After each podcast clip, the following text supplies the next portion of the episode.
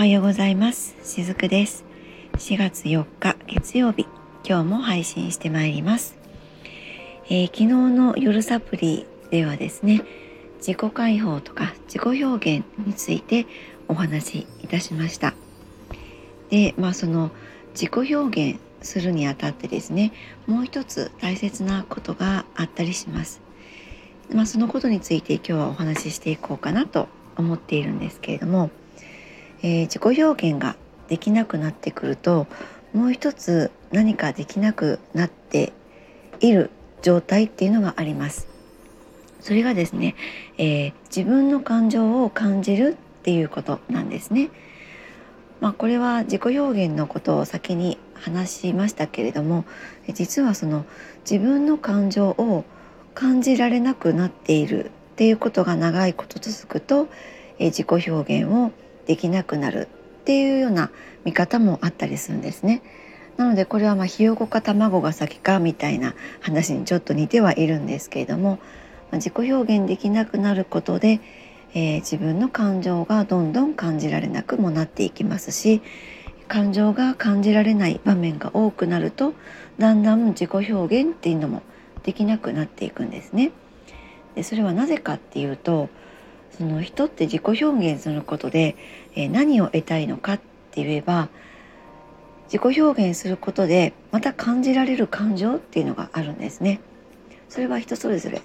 違うんですけれども、えー、それを感じたいためにみんな自己表現してるんです。喜びを感じたいとかあるいは悲しみっていう人もいるかもしれません。本当にそれは人それぞれなんですけれどもそれを感じたいがために、え、自己表現をみんなしているんだけれども結局その感情を感じるっていうこれもやっぱりハートですよね、えー、そこが反応しなくなっているとなんかどちらもうまいことこう動いていかなくなるんですね。感情っていうのもですねエネルギーなんですね。でえー、なぜ感情を感じなくなっていくのかっていうと、まあ、感じることをしない代わりに今度どんどん頭ですね思考を働かせて生きていくっていうことがあります。で、えー、そうしてくると今度不安っていうのもですね伴ってくるんですね。えー、なぜならその感覚感情を持つことで人間っていうのは、え自分を感じることができるからです。だからその感じるっていうことをしていないとえ自分が分からなくなるんですね。何が喜びでその何が悲しみで何が楽しみでえ何をしたらワクワクするのかが全くわからないっていう感じでおっしゃるお客様も多いんですけれどもこれはですね結局そのハートの機能不全で起こったりしているんです。えー、そしてですねその人はハートが動かないと代わりに頭その思考ですねそれを使って考えて答えを出そうっていうふうにし始めるんですね。で、まあ、特にですねその現代人っていうのは学校の方でも頭で考えて、え、答えを出すっていうことを、まあ、勉強で教わりますよね。なので何事にもそうやってその考えて解決するのが普通だっていうふうに思われています。だから常日頃から頭を、まあえっと、優先的に使ってしまうんですね。だけれども人間っていうのは頭では自分のための答えっていうのは実は出せないんですね。えー、答えっていうのは自分がどう感じたかままたはそれをすることでさらにどう感じるかっていうようなその個人の感情とか感覚の領域でしか出せないものなんです。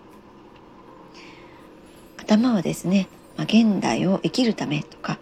えー、仕事や日常を効率よく生きるためには必要なものです。だけれども頭ってですね時にその心に嘘をついちゃうんですね。例えばですね後から後悔するケースっていうのは、えー、そうなんですねすでにハートでは分かっていたんです。だけれども後から頭でいろいろ考えちゃってあこうした方がいいかなとかやっぱしない方がいいかなとか、えー、こうしなければいけないかなとかまあそんな風に考えてしまうことで結果として、えー、その判断が自分の一番初めに感じた本当の感情とか感覚とは違うところにあったっていうことに気づいた時にまあそういったこうハートの機能不全っていうのは起こっていくんですね。まあ、こんな感じで頭で選択することばかりで、えー、心に嘘をついてしまうとだんだん自分っていうものが分からなくなってしまいます。でこれが、えー、冒頭にちょっと出てきました不安の正体なんですね。まあ、このような時っていうのはその自分って何だろうとか、え、何を感じてるの？とか何をどうすれば自分がわかるの？とか楽しいとか喜びってどうすればわかるの？みたいにそのハテナっていうのがたくさんあります。自分の中にですね。でそれを解消しようってするんですね。そして、えー、その答えを求めて、まあ、例えばこう本を読み漁ったりとかセミナーに行ったりってどうしてもしてしまう方も多いんですけれども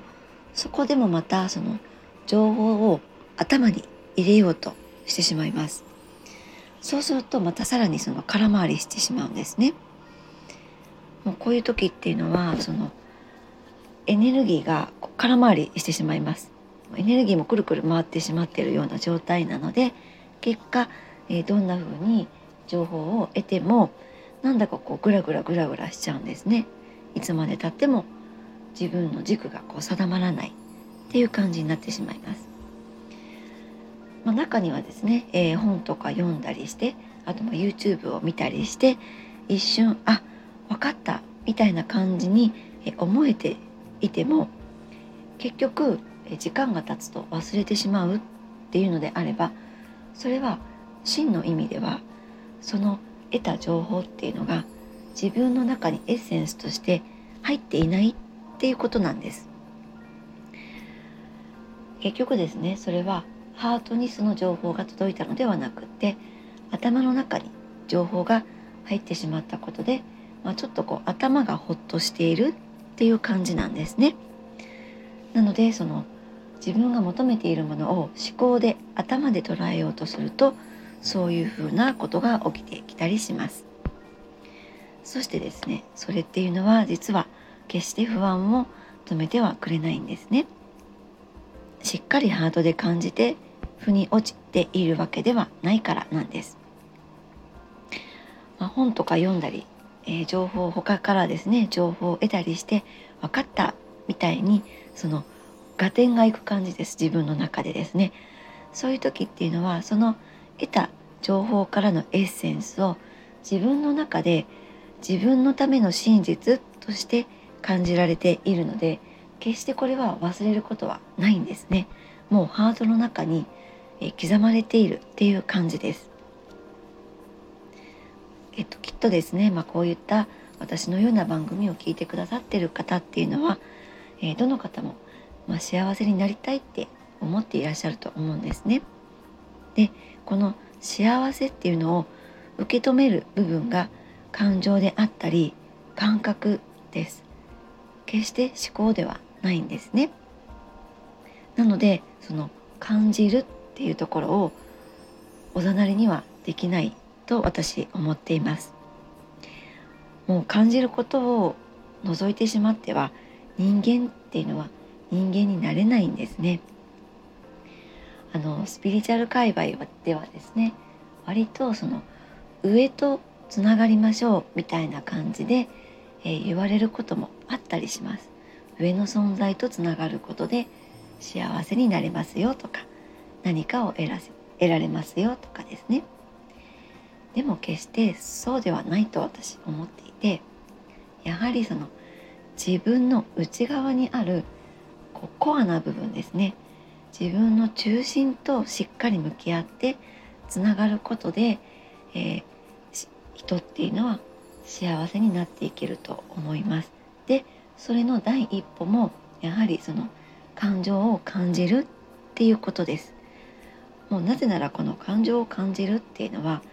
えー、この世に生まれてくる人間という肉体を持った、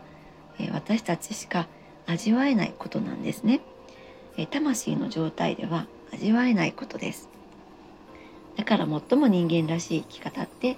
その感情をしっかり感じきるっていうことなんですね。